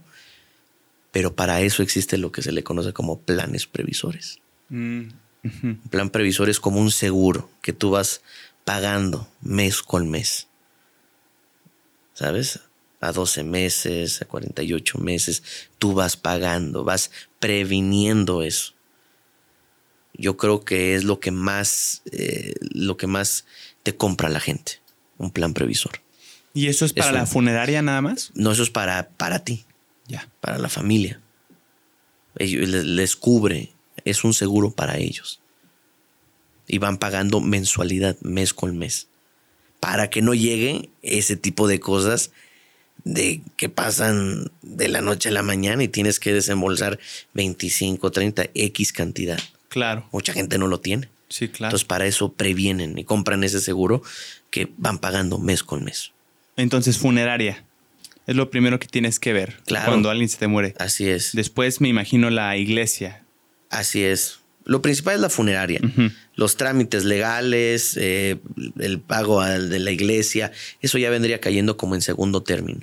Ok. Así que el 80-90% es la funeraria. ¿Y qué trámites legales se tienen que hacer? ¿Como un acta de defunción? Claro, lo primero es el certificado médico de defunción, que es el que lo extiende el médico tratante. Después de eso es el acta, copia certificada, permiso de cremación, permiso de inhumación, dependiendo que los familiares que vayan a hacer con, con la persona que falleció. No sabía de la existencia de estos permisos. O sea, tienes que tener tú un permiso para que cremes a tu familia. Así es, mi JP. Tienes que tener lo que se le conoce como el permiso de cremación, permiso de traslado cuando sale fuera de un municipio o cuando sale fuera, eh, a otro, cuando va a otro estado, Mm. permiso de salubridad en el caso de que salga a otro estado. Sí. ¿Quién es el encargado de decir esta persona ya no está viva? Ya el, oficial. el- el médico tratante ok. es el que el encargado es el que él mismo extiende el certificado médico de defunción. Muy bien. Entonces, eso sería por parte de trámites, los permisos. Así es. de Toda la, tramit- traslado, la tramitología, así es. Luego la iglesia. Así es, donde se va a realizar la misa de cuerpo presente, eh, el pago al, al- al panteón. En este caso, si es uno privado, si es uno municipal, en el, pues en el municipal no, no es tanta la cantidad. Ya. O sea, eh, ¿qué tan caro es un privado, por ejemplo? Un privado, híjole. 15. Justo estaba arriba, pensando 15. 15 por ahí. ¿Y uno de municipal? No, pues nada. ¿Qué son el permiso? Unos dos mil. Aprox. Nada comparado con un privado. Porque es municipal. Claro. Ya tienes a tu difunto, ya todos los pasos que dijimos. Así es. Todavía queda el gasto de cuando lo sacan después de seis años y lo tienes que cremar. Bueno, ¿o eso no? es, eso es por, a- por aparte, Mm. pero está también si el, el cuerpo se va a cremar. Yo te puedo decir que ahorita el 80, 70%, digo 80, ya son cremaciones. Ya la gente opta por cremar. ¿Por qué será? Pues, mira, normalmente en los panteones se olvidan de los familiares. Entierras a tu familiar y se olvida. Ya te olvidas, se queda ahí olvidado, descuidado. Y al momento de que tú cremas, pues sientes que todavía lo tienes aquí a tu lado, a tu familiar. Entonces, el 80% me atrevo a decir que ya es cremación. El 80%. Y puede ser también hasta un símbolo de fin, ¿no? O sea, siento que el hecho de que ya percibas que tu familiar o tu persona cercana ya es polvo, Así es. ya es como ya Sí, se y- y acabó. simplemente el hecho de que tienes la urna y dices, ah, mira, aquí está mi papá, mi mamá, aquí lo tengo, Exacto. ¿no? Y puedes, pues, re- puedes darles pequeñas dosis, o ¿cómo se les llama? Este, cenizas a tus familiares allegados, ¿no? Hay muchos que se los cuelgan aquí en un dije y es, y es como un pedacito de ellos que te acompañan. Así es, nosotros tenemos crematorio. Ah, sí. Sí, claro.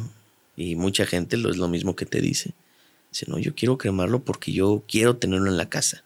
Mm, Quiero sentirme acompañado, quiero sentirme protegido o que una familiar de ellos eh, se va de viaje, pues en un pequeño dije ahí meten pequeñas porciones de, de cenizas. tiene todo el sentido. Sí, así ¿Y es. qué es más caro, Javier? ¿Cremar o enterrar? A la larga, enterrar.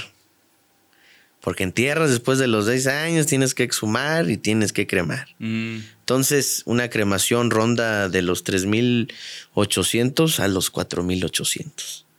Entonces, se acabó. Se acabó.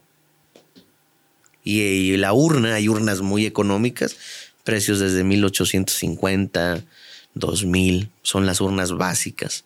Pero no porque sean básicas son feas o no son de calidad. Digo, son de calidad. Son ahí de mármol y de madera. Y normalmente toda la gente se, te, te va a comprar las de mármol. Las básicas de mármol. Tienen el mejor acabado. se ven Y- muy bonitas. Sí, duran más, duran más. Hablando de la cremación, Javier, Sí. ¿cuál es el proceso para cremar a una persona? El proceso, pues desde tener los trámites, desde tener el permiso de cremación, eso es lo primordial. Tener los trámites en regla. Ya que tienes los trámites en regla, ya tienes el acta de defunción, ya tienes el permiso de cremación, ahora sí sigues con la cremación del cuerpo. ¿Y cómo es? Eh, la cremación del cuerpo, pues obviamente pues se ingresa a la cámara de cremación y son temperaturas de 1800, 1900 grados centígrados. Sí. Y una cremación dura de una hora 50 a dos horas con 40, dos horas 30 aproximadamente. Entra el cuerpo, esto puede sonar un poco explícito, pero entra Sí. el cuerpo. Entra el cuerpo ¿Con ropa? Con ropa. Ok. Con ropa. Normalmente nosotros le decimos a los familiares que no lleven cinturón Mm. ni calzado, ni aretes, ni nada de ese tipo de cosas. Porque debido a las altas temperaturas pueden eh, pegar en el, ¿cómo se- en el cemento refractario. Entonces lo Mm. pueden llegar a dañar. Pero si se desliza el cuerpo, se coloca en la cámara de cremación, se da inicio, se obtiene un programa electrónico y empieza a generar la, la cremación. Y cada 20 o 15 minutos hay que estar en constante monitoreo del cuerpo. Entonces tienes que abrir la compuerta y tienes que mover al cuerpo tú, cambiarlo de posición, estarlo moviendo. Ah. Así es, sí. Por, o sea, para que. Para que vaya incinerando, vaya cremando parte por parte. O sea, no es como un 360 grados Oh, que. Es, es el horno, haz de cuenta, es, es un horno y el medio es donde sale toda la presión del fuego. Entonces, el cuerpo entra con los pies, los pies topan a la pared y la cabeza a la compuerta. Entonces, lo primero que ataca la flama es lo que es el área del torso. ¿Sí? Entonces, de eso tienes que estar después volteando para que se siga con la otra parte. Debe ser impresionante verlo, ¿no? Es muy impresionante. Normal, normalmente los que tardan un poquito más, y suena muy raro, son cuerpos de 50 kilos a 60. O Se tardan un poquito más en cremar. O sea, los livianos. Los livianos. Por el hueso. No tienen tanta grasa. Ya. Tardan más. Eso sí se avientan como unas dos horas, poquito más de dos horas. Fíjate, no pensaría que. O sea, pensaría lo contrario. Con alguien así gordito. Exacto. que tardaría más. Con, las personas eh, que tienen exceso de peso, esta obesidad mórbida, hay que tener cuidado con ellos. Porque cuando tú ya llevas tres cremaciones y, esta que es la cuarta, metes a un cuerpo de arriba de 100 kilos, tienes que apagar el, horno y solito genera la autocombustión. Ah. Porque ya el horno ya está caliente. O sea, tú, no, tú te acercas y empiezas a sentir que se te empieza a prender la ropa en vez de a la segunda, tercera cremación, como está el rojo vivo.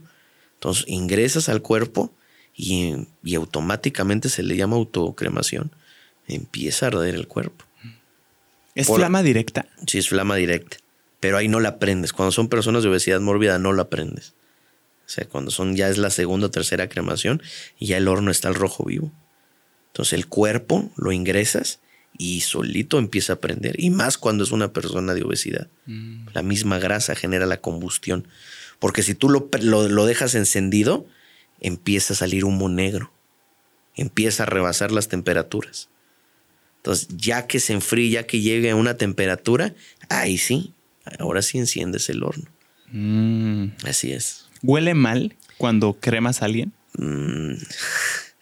se escuchar muy raro, pero es con la verdad. Huele como ah, carne asada.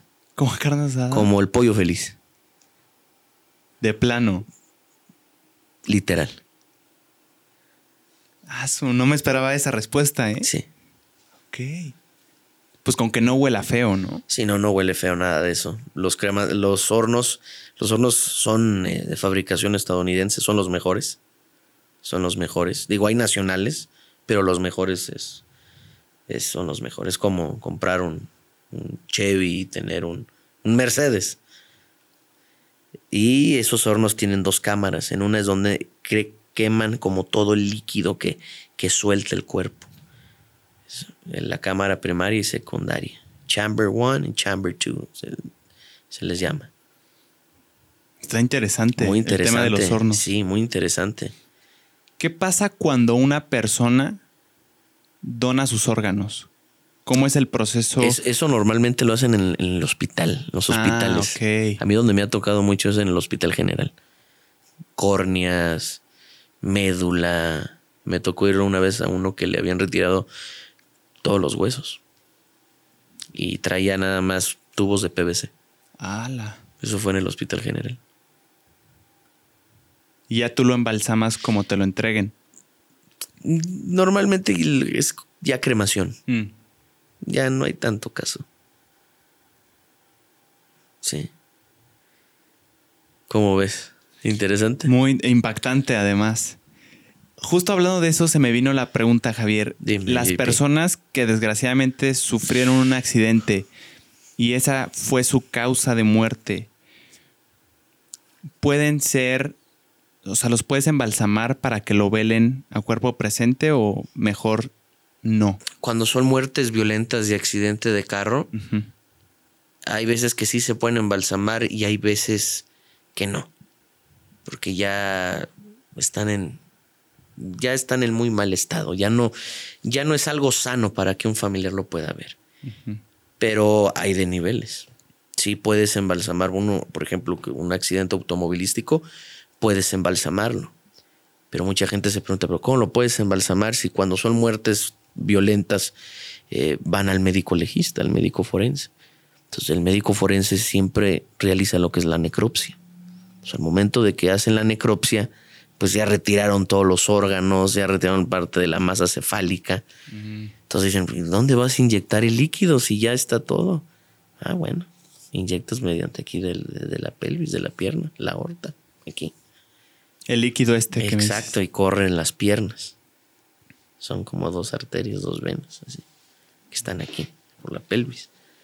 Y, es, y ya esto que, que, que, hizo el doctor que abrió, eso igual lo metes en un baño, en un baño como de, de formol y se empieza a secar. O sea, los intestinos, todos los órganos se secan, quedan como acartonados. Y, al momento de que vuelves tú a abrir, empiezas a aspirar esa eh, como con una aspiradora, secas toda esa poca sangre que queda ahí y mm. aplicas líquidos, este, polvos selladores para que no, ya no haya humedad ni nada de eso. los metes los órganos, los recubres en una bolsa especial y los vuelves a meter adentro de la caja torácica. Coses y todo eso. Wow, es mucho proceso. Así es. Y esos ya los puedes exhibir. Sí, claro. Ya. Sí, claro.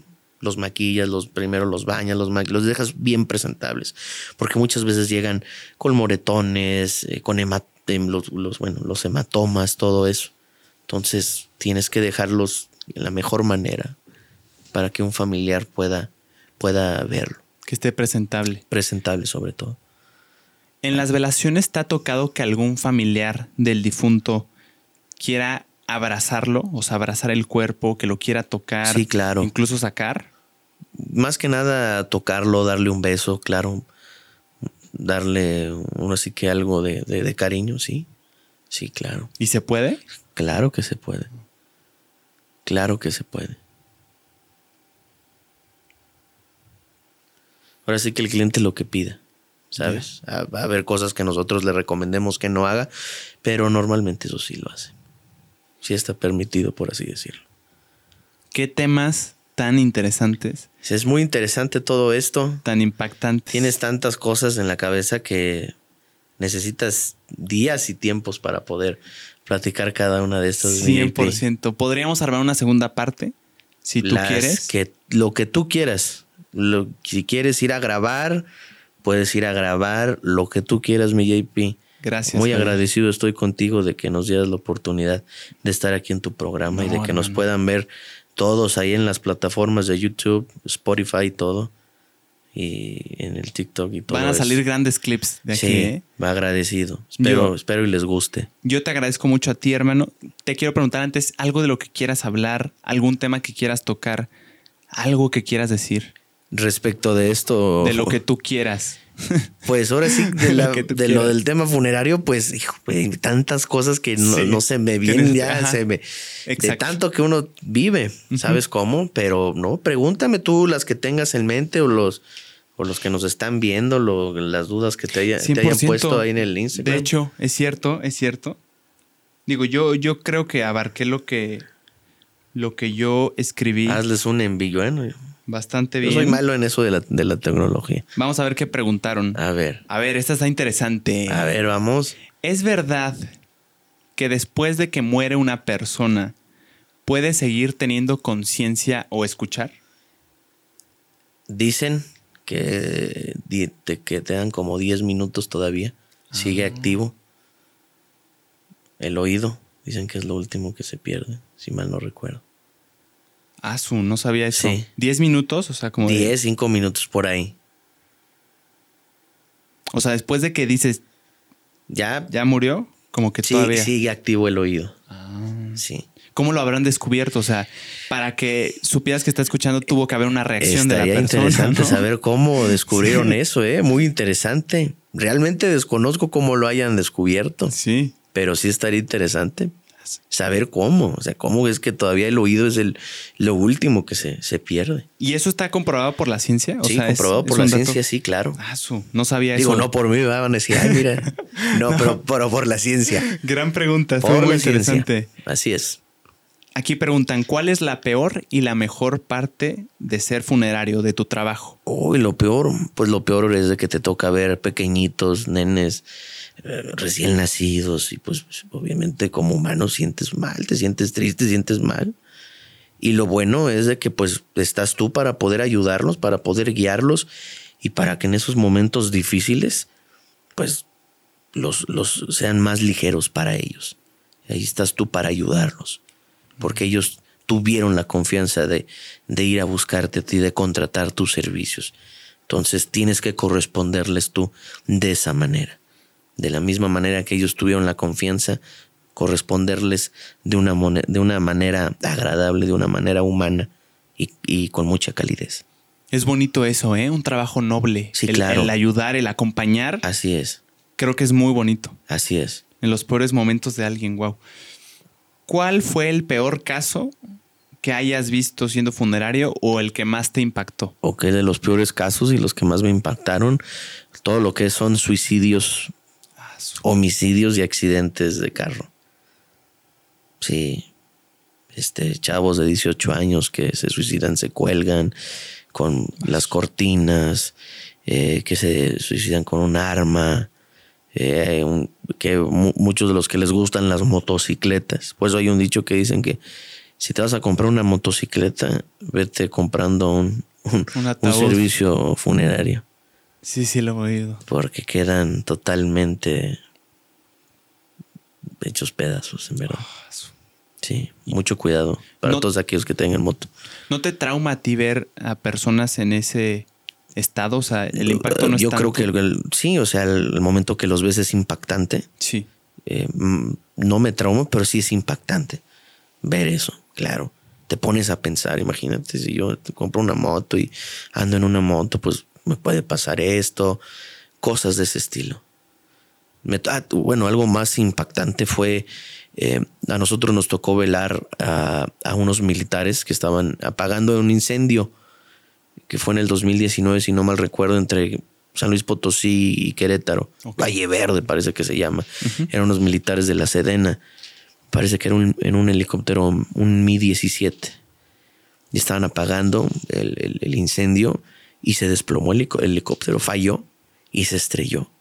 Y a nosotros nos tocó velar a tres militares de ellos. Sí, ¿no? Ya te imaginarás la Lo que situación. viste. Sí, Ah, su. Está tremendo eso. tremendo por completo. Muy explícito. Muy explícito.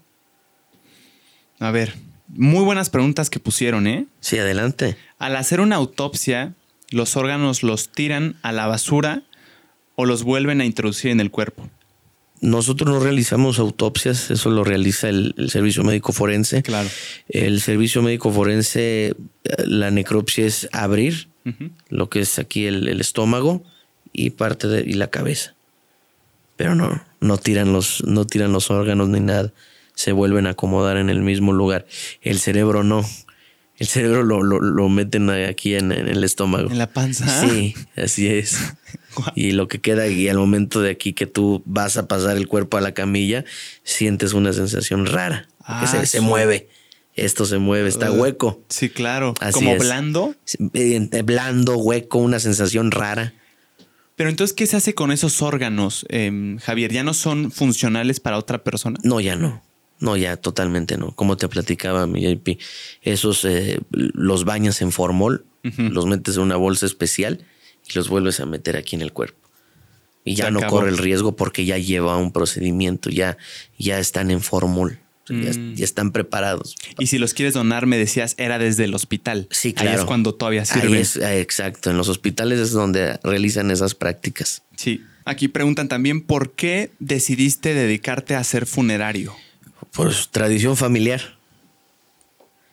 Ya.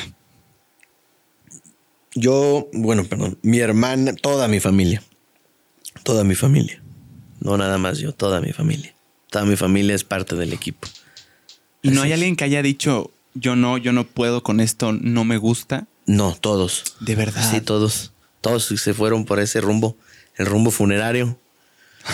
O sea, ni una ha dicho, Nadie ni yo una. no puedo ver No, esas o sea, cosas. digo, están en el ramo funerario, el principal es el ramo funerario, más aparte pues tienen otros negocios. Ah, ya. Pero lo, lo mero, lo mero mero es el tema funerario. ¿Ves un patrón común ahí, Javier, con, con tus familiares de que, no sé, tengan un carácter eh, como no fuerte, sino que son como resistentes? No cualquier persona podría hacer esto. mi familia. La verdad, ajá. No, mi familia, somos muy, muy, muy alegres, muy, muy buena onda. Eh, digo, todo con respeto, como yo siempre les digo. En la funeraria soy otro, somos otros. Es tu trabajo, es tu dedicación, es con ética, pero en tu vida privada eres, alegre, eres eh, buena onda. O sea, no, no, no, no siempre vas a mantenerte serio, ni porque hay muchos, ay, serios, no, claro. Mi familia es muy, como dicen por ahí, alivianada, buena onda, todo. ¿De qué hablas en la comida? O sea, con, tu familia, de todo lo que viviste en, no, el día. Yo creo que lo, que menos se toca es eso. Ah, ok, sí. Lo que menos se toca es, sí, de vez en cuando tienes una plática de eso. Claro. Eh, pero pláticas de tontería y media, pláticas de, de, cosas, de cómo te fue en este viaje, qué hiciste, mira, me compré esto, tú qué. Cositas de esas, mi JP. Buenísimo. Sí, claro. De vez en cuando se toca ahí un, un, tema referente ahí de, de, la funeraria. Oye, ¿cómo viste esto? No, pues sí lo vi acá. Difícil cositas de esas. Es que es curioso porque la mayoría de familias mexicanas seguro sus pláticas de la comida es el trabajo y traigo este problema y no sé qué, pero un trabajo como, como el de ustedes es sí, no sé ni para comer es somos muy alegres. Yo siempre he dicho que la felicidad es la base de todo. Siempre hay que estar alegres, siempre hay que estar bien felices. Eso es un consejo que les doy a todos, la felicidad siempre. Nice, hermano. Eh, fuera de esto, ya se repiten las preguntas como qué es lo más fuerte que has vivido, lo más raro que has escuchado, eh, lo más extraño que te ha sucedido, lo mismo. Ah, caray. A ver, a Aquí ver. dice una, está fuerte la pregunta. Adelante. ¿Cómo ha sido, cuál ha sido el cuerpo que más te dio tristeza embalsamar? Embalsamar no, pero ver eh, una una chavita que estaba por cumplir sus 15 años y ya iba a hacer su fiesta, y estaba todos los preparativos ya listos. Y tocó la desgracia de que falleció en, su día. Ah, sí, me hizo muy triste eso. Sí. Sí está... Y otra era de que eh, hubo un operativo aquí en Querétaro unos policías, estaba un comandante y estaba uno que acababa de entrar, por así decirlo. El comandante ya se iba, al día siguiente, JP, ya se iba a retirar. Ya se iba a retirar, ya.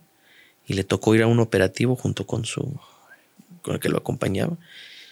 No, no, no, no, no la hicieron. Fallecieron ahí en el combate. Al día siguiente de ya él retirarse de con honores y todo eso. Así es la vida. La vida es un albur.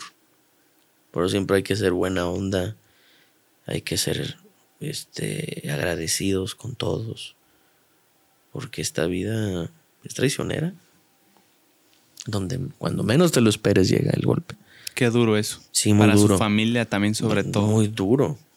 Muy duro. ¿Y las familias te acostumbran a, Javier, a platicarte? ¿Se, desahogan? Sí, las familias se desahogan. Cuando tú vas con ellas en la, en la, en la, carroza, te van platicando. Mm. Como si fueras tú amigo. Pero es lo que vuelvo a lo mismo, mi JP. Tú te ganas eso por cómo tú los atiendes. Porque no con cualquiera platica. Digo, no que yo sea el único, vea, pero las personas que que son así, que se dedican eh, por completo a, servirle a, los dolientes, eh, se ganan eso. Te empiezan a platicar cosas. Es que mira, él era así, falleció por esto. Yo le había dicho que no hiciera esto. Cositas por el estilo. No, y me imagino que llegas a tener con la persona una conexión, una conexión que, que se consigue. Generas una conexión muy bonita porque, como te platico, JP, al día siguiente llegan y te llevan regalos. Pequeños detalles, pero pues para uno vale más que un regalo carísimo. Porque este, se fueron con ese buen sabor de boca ellos mismos. Qué bonito, Javier. Sí, es muy bonito. Es muy bonito, JP, ese tipo de recompensas. Que vayan personalmente a tu casa a darte las gracias en compañía de sus familiares. Es algo muy bonito que no tiene, no hay manera de explicarlo. Te agradezco mucho, Javier, que nos hayas contado muy. Eh, tú decías que no, que, no estás acostumbrado a estar en cámaras, micrófono, pero ¿cómo fluyó, Mariel? Muy, muy bien, ¿verdad? Sí, muy bien. No, para todos los que me están viendo, no soy penoso, pero pues ahorita en esto, pues sí es algo nuevo para mí. Ahí sí me están viendo, no empiecen a, a generar sus críticas. ya los conozco, ¿eh? ya los conozco. No, pero un honor en verdad, JP, el que nos hayas invitado aquí a tu programa. Excelente programa, muy, muy bonito. Es un honor en verdad poder estar aquí contigo. Es un honor enorme, en verdad. El honor es mío, Javier. De corazón, muchas gracias por este tiempo que te tomaste para poder recibirnos a nosotros. Muchas gracias a ustedes, a ti y a Mariel. Sí, gracias a todos también los que nos están viendo. Gracias, saludos a mis amigos. Sí. Ya saben quiénes son. El Dieguito, el Yeti. ¿Eh? Saludos a todos ellos. Muchas gracias, Javier. Lo disfruté mucho.